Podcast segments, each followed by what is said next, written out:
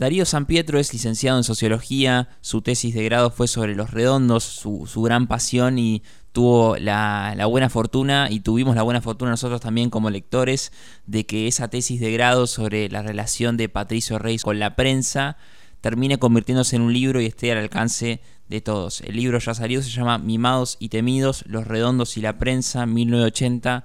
2001 y es el motivo que nos convoca a, conversar esta noche. Hola Darío, ¿cómo estás? Eh, un gusto saludarte, ¿cómo va? Hola Fede, ¿cómo va? Un gusto, saludos a todos, todo bien por acá. Bueno, ¿qué se siente que tu tesis, eh, tu obsesión, tu, gran amor por la banda de, Lindo Solar y Sky Bellinson termine convirtiéndose en un libro, lleve tu nombre? ¿Cómo es ese orgullo de, escritor? Sí, la verdad que, que, la materialidad, ¿no? En este mundo de, de, la digitalización y de la abstracción y de la nube informática, ¿no?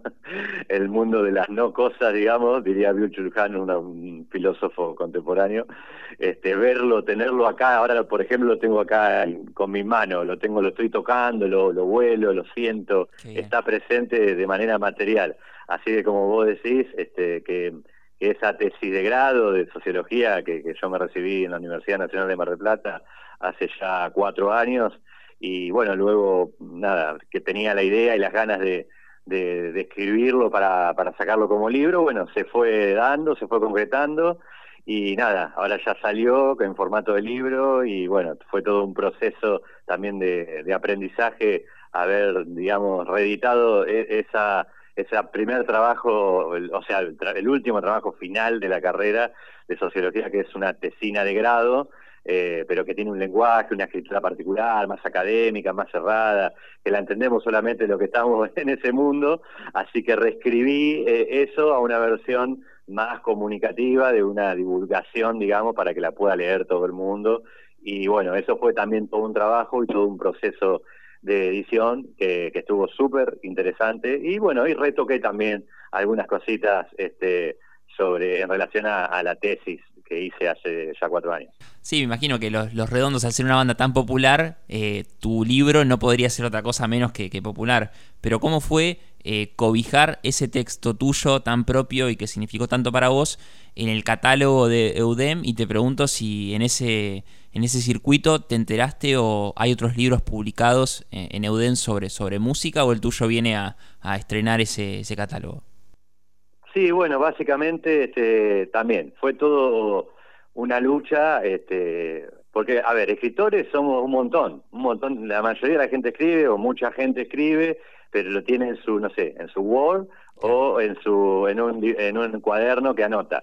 Todos somos escritores pero después de ahí a que se convierta en un libro, es todo un camino, pero súper complejo, complicado, viste, por momentos te deprimís porque no conseguís editoriales. Yo estuve como un año buscando editoriales, hasta que, bueno, di con Euden, digo, bueno, no, ¿por qué no ir con Euden? Que es la editorial de la Universidad Nacional de Mar del Plata, la casa de estudios donde yo estudié, me formé, me capacité, me recibí, una universidad pública, así que qué mejor que la editorial de, esa institución y, para, para sacar ese libro. Así que elegí a ellos, a la editorial, una editorial pequeña que, que tiene un montón de trabajo, pero, pero bueno, que le da, le da voz y materializa eh, este, la, las narrativas, las escrituras, las investigaciones de distintos docentes e investigadores de, de, la universidad y que bueno, obviamente sí tienen varios temas, este, hay de todo, hasta, hasta de medicina, de salud, de enfermedad, de, no sé, de cultura, pobreza, derechos, o sea, una variedad de temas que, bueno, justamente atraviesa las distintas facultades de la universidad y bueno, sí, relacionado a las cuestiones de juventud, de cultura, música y rock, hay algo, pero no tanto en cuanto al rock. En realidad, por lo que vi en, el catálogo de la de UDEM, es uno de, los pocos, digamos, en ese sentido, en esa, en, esa temática, digamos. Así que nada, está ahí para, para empezar a que se contagien los colegas y que empiecen a, a publicar en Euden con, con este tipo de, de temas, digamos, ¿no? Estaría bueno. Sí, ¿y qué complejidades tuvo para vos eh, tu investigación sobre los redondos y la prensa, sabiendo que son una banda que siempre hizo eh, un culto de su vida privada, ¿no? Que habló muy poco o que el indio hizo algunas columnas perdidas ahí en, en cerdos y peces, pero no nos, no, nos, no nos eh, focalizamos mucho a los redondos ante una cámara o ante un periodista o también la curiosidad que se dio también en la barría, mucho menos como una conferencia de prensa. ¿Qué complejidad fue ir buscando ese camino de los redondos y la prensa cuando la historia no la contaron ellos, sino fue quizás más la que contaron los demás? Claro, sí, sí, tal cual. Bueno, esa hipótesis que vos tenés es una hipótesis. Es la misma hipótesis que yo tenía antes de empezar a hacer la tesis. Ah, bien. Pero después descubrí que hay otra hipótesis y ahora te la voy a pasar a comentar. Pero primero, digamos, eh, yo como sociólogo, como licenciado en sociología que me estaba formando al hacer e-, esa tesina, digamos, tenemos varios problemas para, para investigar. Que bueno, son supuestos, el, el problema teórico, la metodología, ¿no? Entonces, ¿cómo ser objetivo cuando yo no solamente eh, me estoy recibiendo de sociólogo, una ciencia social, ¿no? Entre comillas, eh, a su vez soy fanático del propio objeto de estudio al cual estoy estudiando. O sea, ahí ya hay un problema eh, metodológico grande. Así que, entonces, ¿cómo no cargar de subjetividad, de, emoción, de pasión? ¿Cómo decir algo relativamente objetivo, ¿no? en esa investigación. Esa fue, una, un primer conflicto que, tuve. Y después el otro, que por ahí fue lo que más, son como tres, digamos, instituciones o tres representaciones que me impulsó. Eh, una es sociólogo, otro fan de Los Redondos y otra es que soy periodista. Entonces, bueno, qué mejor, ¿no? analizar justamente la relación entre la prensa y Los Redondos eh, con, con esas tres dimensiones, o sea, un buen desafío. Eh, eso quería aclararlo eh, para, como un en paréntesis o un, una intro para responder ahora sí tu pregunta. Eh, es para dar, eh, eh, esa pregunta que haces vos es el libro, digamos, así que te la resumo lo, como pueda, digamos. este eh, nada, lo que muestra el libro, o sea, rápidamente es que en, el largo, en la historia de la vida de los redondos, de, los 80 hasta los 2001, por poner una fecha, los 2001 es cuando se separan. Yo eh, arranqué, digamos, la investigación a partir ya de la década del 80, cuando se mudan de La Plata a Capital Federal. Eh, ellos arrancaron, digamos, en 1976-77. Pero esos 3, 4 años es como, entre comillas, una prehistoria de los redondos y la, el, ellos se oficializan ya cuando se van a vivir a, la capital federal y bueno, o sea, aparte cuando le ponemos este el, eh, otro dilema, ¿no? Eh, ¿Cuándo arranca una banda? ¿Cuando sale el primer disco? Bueno, entonces tiene que ser 1984, que sale Guld. Hmm. Pero bueno, anteriormente ellos, ya tocaban, eh, pero bueno, todavía estaba la dictadura. Recién en el 83, este, con la democracia, hay, hay como un resurgimiento, entonces bueno, eso está también condicionado porque los redondos sacan un, disco recién en el 84, cuando empezaron en el 77. O sea, ahí ya hay una cuestión eh, underground. Entonces, en ese sentido, esa primera década de los 80 a los 90 era más bien underground, ¿no? Más, este, más border, más, era una vanguardia, los redondos eran vistos por la prensa como, como los mimados de, de la prensa, por eso una parte de, mi libro, el título se llama Mimados y Temidos, porque Mimados es justamente la representación mediática que se da en esa, en esa década. Y la prensa que los, que los interpela, que, los, que, le, que, le hace reportaje, sobre todo es la prensa escrita y radial, ¿sí? Y esa prensa escrita y radial es prensa especializada, ¿sí? Eso es clave. Es, o sea, entonces, la revista, por ejemplo, Pelos, Cerros y Peces, Expreso Imaginario, Rock and Pop, etcétera, eran revistas que se dedicaban a hablar de la cultura y de la música, ¿sí? Entonces los periodistas eran periodistas que, que, relativamente conocían del tema y estaban empapados de esa cultura y por lo tanto eran, digamos, personas mm, quizás no eran tan jovencitos, sino que ya tenían una, eh, una edad un poco avanzada, más como eran eh, eh, coetáneos de, los redondos. Entonces había ahí como una comunidad, como una afinidad de ideología, de términos, ¿sí? Eh, vos acordate que los redondos, este, cuando sacan su primer disco, ya tienen, ya no eran unos pendejos de 20 años, ya tienen unos 30 años, 30, 30 y algo. Así que bueno, y los periodistas de esa época más o menos, sí, tendrían entre 20 y pico y 30 y pico de años. Entonces ya este, eran hijos de la contracultura, digamos, ¿no? Eh, no es lo mismo nacer en un contexto cultural en donde eh, donde lo que pasó ¿no? en el mayo francés, la contracultura, el chipismo, ¿no? con toda esa idea de la revolución que nace hoy en día. Entonces, en esa época ellos eran los mimados de la prensa y los mismos redondos, básicamente el Indio y la Nera Poli y Sky, que eran los portavoces de, la banda, eh, nada, buscaban notas y tenían como una, era como una fraternidad y una comunidad y estaba todo bien con la prensa. Eso después cambia en los 90 y ahí entonces viene la otra parte de eh, los temidos. Entonces, esa prensa ya especializada ya empieza a perder eh, hegemonía y poder, porque nada, eh, empiezan a desaparecer esas revistas, digamos, o los programas de radio, y como que el fenómeno de los redondos, y ahí entra lo que es interesante también, y yo explico en el libro, y ya ahí me pongo más sociólogo, que es justamente la entrada de un nuevo público y la masificación de, del público de, los redondos. ¿Entendés, Fede? o sea, ahí ya hay una variable fundamental que, bueno, en los 80 el público, no sé, fueron creciendo notablemente las presentaciones de los redondos en los resultados, pero no sé, de 2.000 pasaron a 4.000, a 5.000, a 6.000, y ya en los 90 ya mínimamente eran 15.000, 20.000, eh, bueno, pasan por obras y nada, y después llegan a los estadios, Huracán, 50.000, eh, Racing, River, sí, 60.000, 80.000 personas, entonces iba mucha gente, y esa gente justo que iba eran pibes, como el indio lo llama, pibes de barrios desanquerados, ¿no? Mm. Eh, entonces, bueno, ahí, ¿no? Ese es eh, un capítulo que da mucho más para hablar, pero que bueno, no, no me quiero ir de tu pregunta inicial. No, está, bueno, está buena esa marca, ¿Eh? de, esa marca de quiebre de, los 80 a los 90 y de la prensa especializada que los entrevistaba o que ellos mismos buscaban esas entrevistas. Y en los 90 ese fenómeno de masificación se volvió inabarcable hasta para contar el fenómeno redondos en primera persona, ¿no? Y ahí ya empezaron a retasear un poco más esa comunicación con la prensa, ¿no? Claro, claro, tal cual, tal cual y encima empieza a haber conflictos, se pelean, este, el indio mismo eh, se pelea con Enrique Sin, con Polimeni, bueno, también analizo e-, esas partes, porque bueno, justamente eh, eso se da ahí en los 90 y en ese quiebre, eh, y bueno, ellos ya venían viendo que, que se estaban complicando los recitales, y bueno, también eso, ¿no? ¿Quién? lo que hay que diferenciar es que Los Redondos siempre fueron una banda independiente y digamos que ellos mismos manejaban la seguridad.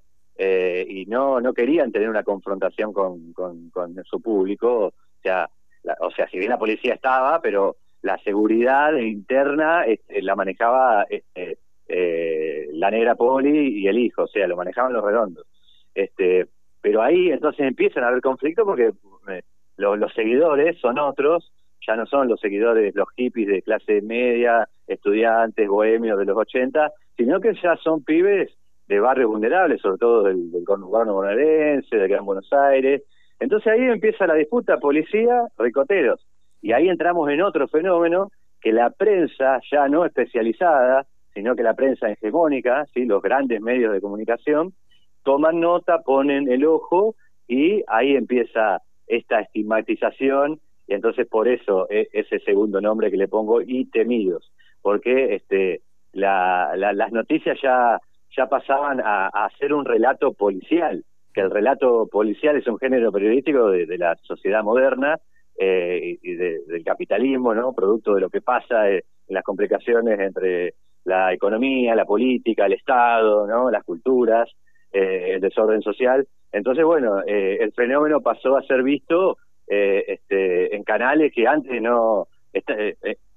los redondos ya pasaron, pasaron a la televisión. Entonces, bueno, ahí la, la gente ya tuvo una como visión, digamos, de, difamada o estigmatizada de lo que era eh, el fenómeno redondo, ¿no? Pero bueno, apuntaban no al, espectáculo público, sino que a los hechos de violencia que ocurrían, que, pasa como en todos lados, o sea, cuando van tan, tan muchas personas, eh, eh, hay algún evento de, entre comillas, vandalismo, de violencia, que se puede llegar a dar pero ellos ponían foco solamente en eso y dejaban de lado todo lo rico de todo el fenómeno que hay por detrás de los redondos. Sí, Dari, te hago una pregunta porque hay un libro también muy bueno sobre redondos que se llama Fuimos Reyes de Mariano del Mazo y Pablo Perantuono que sacó una reedición hace poco. Y esa revisión incluye un prólogo de Mariana Enríquez, que es una escritora excepcional, gran, fanática de, redondos y le gusta mucho escribir sobre música y al reflexionar sobre esos redondos de los 90, en un momento Mariana Enríquez pone, en un, dice, llegó un punto en el que ir a ver a los redondos, ah, haciendo mención a estas racias y este conflicto con la policía que, que vos describías muy bien, se volvió algo peligroso. ¿Vos crees que en algún momento ir a ver los redondos se volvió algo peligroso o, ese peligroso, ese peligro iba por otro carril que no tenía que ver con los redondos? Claro, sí, eh, justo, bueno, a Mariana Enríquez la cito en un momento porque ella, eh, digamos, escribía sobre ella, eh, ahora es más que nada escritora de ficción, pero antes era periodista y bueno, hizo muchas notas de rock y bueno, en los 80, los 90 y bueno, iba, iba a ver a los redondos y ella ahí lo narra muy bien en ese prólogo, es tremendo, si no lo leyeron, leanlo que es buenísimo. Y sí que era peligroso, eh, por eso, bueno, ahí se pone en juego en mi escritura, en mi etnografía propia, porque, o sea, ser etnógrafo en, la antropología o en la sociología es ir al lugar, al campo y analizarlo y estar en el lugar. Y yo los vi a los redondos, o sea, mm. eh, yo cuando era jovencito, mi primer recital fue en, en el 97 en Mar del Plata, yo tenía 16 años y eh, yo estoy yendo para el recital ahí en la diagonal, este, eh, camino al patinódromo que tocaban ahí y la, había unos pibes que era de la barra brava de Gimnasia de la Plata, me robaron la entrada. Así que imagínate si no es peligro, con eso ya te respondo, eh, me robaron la entrada, o sea, yo el primer recital para mí fue un garronazo, no, no lo pude ver, me volví a mi casa amarregado, enojado, con miedo, angustia, pero bueno, después lo, lo vi, lo vi en Tandil, lo vi en River, lo vi, lo volvió a ver en la Cámara de Plata, que fue el día justamente de mayor peligrosidad que hubo y de mayor enfrentamiento entre este el público, cierto, cierta parte del público y, bueno, yo estaba ahí, estaban eh, los, camiones hidrantes, la infantería con sus caballos, era un clima tenso, ¿sí? Así que esa relación yo la explico en el capítulo 3, en donde ahí meto la relación, digamos, rock chabón, policía eh, y ricoteros, este, porque había todo un aparato estatal que era la policía bonaerense y bueno, yo investigo en los documentos de la DIPA, que era la dirección eh, de la policía bonaerense, que funcionó desde los años 50 hasta los 98 y que los archivos se dieron, se, uno puede ir a La Plata a buscarlos, eh, nada, llenar un formulario, decir para qué se usan y puede acceder a esa investigación, a esa vigilancia que había, ese espionaje era una institución ¿no? estatal de espionaje de orden casi paramilitar y bueno este este y, investigan a los ricoteros militantes políticos estudiantiles hinchas de fútbol eh, y bueno y había una rivalidad instalada este entre entre los entre los ricoteros y la policía y era conflictivo sí eh, eh, porque es, los 90 fueron conflictivos entonces bueno justamente la prensa nunca explica por qué hay conflicto y por qué hay pobreza, sino que nada, trabaja sobre palabras, sobre significaciones sociales y, hace trabajar una especie, yo nombro en un momento pánicos morales, ¿no? Como eh, lo leen todo desde la ética, desde lo, moral y no explican cómo surge la pobreza, cómo surge el conflicto social. Entonces, nada, la, la juventud es, un chivo expiatorio para no entender ¿no? las injusticias que produce un sistema social y económico que, se impone en determinado momento histórico. Ese afán persecutorio sobre los redondos, eh, ¿lo ves en alguna otra banda? A mí cuando recién relatabas eh, en ese peregrinaje o en esos lugares raros donde tocaban los redondos, quizás para esquivar los lugares donde no podrían tocar, se me vino a la cabeza por ahí la renga, que como que va esquivando la provincia de Buenos Aires, o alguno le dice que no, va a otro lado, pero ¿crees que eh, los redondos tuvo alguna, o, esa persecución que hubo sobre la banda, eh, ¿la asomó alguna otra banda o algún otro solista de la música argentina o mundial o es un fenómeno histórico que no se encuentra en ningún lugar del mundo? Sí, no, no, eh, o sea, hoy en día eh, lo más masivo que hay es la renga, sí, em, pero ya no está esa, esa violencia que sí estaba en los 90, ¿viste? O sea, ir a un recital hoy en día ya mm, e, e, ese miedo que, que, al que se refería Mariana Enríquez ya no ya no no está viste es como que cambió la sociedad cambió la estructura social argentina en ese sentido y ya no hay un conflicto entre entre la policía no esa represión que estaba en los 90 era muy significativa de, ese momento histórico y hoy hoy no hoy no se produce más allá de, de, estos recitales masivos de la renga, que no hay ningún problema, o sea, es increíble, la renga toca junta a 100.000 personas y no pasa nada. Lo último conflictivo que fue fue, bueno, el recital del indio con esa medio millón de personas más o menos en Olavarría, este, pero... Claro, claro, tal cual, pero no hubo, ni tampoco hubo escenas de violencia. Y, eh, por eso, eh, y era prácticamente, a ver, no eran los redondos, es otra cosa los redondos que viene Solari, pero bueno, eh, este, hubo, o sea, medio millón de personas y no hubo casi actos de violencia. O sea, fallecieron dos personas, pero no por, por violencia y, enfrentamientos con la, con la policía. Eh, así que hoy en día no, no, no, no sucede eso. Sí hay como un cuidado eh, de, de cada, digamos, este gobernador de cada provincia para decir, bueno, no sé, los fundamentalistas del aire acondicionado en Rosario no tocan, por ejemplo, que iban a tocar ahora en el verano. Ya tenían, las entradas ya se estaban por poner en venta y bueno, tuvieron que dar marcha atrás y no y digamos que lo, a ver, entre comillas lo prohibieron o lo, lo censuraron, uno lo puede ver de alguna manera así, pero a la Renga le pasó lo mismo, que el último recital iba a ser en Neuquén y lo pasaron eh, los, no, no, los gobernadores dieron marcha atrás, la venta de entrada ya estaba eh, para Neuquén y al final lo hicieron en Río Negro, ahí a 20 kilómetros. O sea que hay un miedo eh, para la masividad, o sea, eh, sobre todo la renga y los fundamentalistas, o sea, lo, el indio y la renga. Solamente esas dos bandas hay, hay complicaciones, es lo que veo yo, ¿no? Quizá haya alguna otra más, pero me parece que va por ahí. Me parece excelente que hayas hecho este libro, que, se, haya publicado, eh, que puedas conjugar el sociólogo con el fan de la banda, con el que fue a verlos, con el que vio todo lo que pasaba, con el que le robaron las entradas en ese primer recital con 16 años. Eh, eso creo que tiene todos los condimentos para, para leer Mimados y Temidos, Los Redondos y la Prensa 1980-2001. Eh, te pregunto por último, Darío, ¿dónde, ¿dónde se puede conseguir el libro? Eh, si ya están en, librerías o si se tienen que comunicar con vos, con EUDEM, ¿cómo, cómo lo podemos hacer? Sí, hay un, dos o tres formas básicas. Bueno, la semana pasada estuve en la Feria del Libro Universitaria, ahí ya algunos se los han llevado. Después, por otro lado, yo tengo, tengo varias, varios libros, este, y si no, ya eh, EUDEM en estos días ya lo, los va a entregar en las librerías acá en Mar del Plata, en las principales librerías, y se van a poder conseguir ahí también. Buenísimo. Te buscan en redes Darío San Pietro, ahí ya te lo pueden pedir, pedir a vos, y si no esperar también en las librerías eh, que llegue a través de, lo, de los amigos de, de UDEM. Darío, te, te agradezco mucho y muchísimas gracias por este tiempo y por contarnos un poco más de, de tu pasión. Los Redondos. Dale, muchas gracias Fede por la nota, un gran abrazo.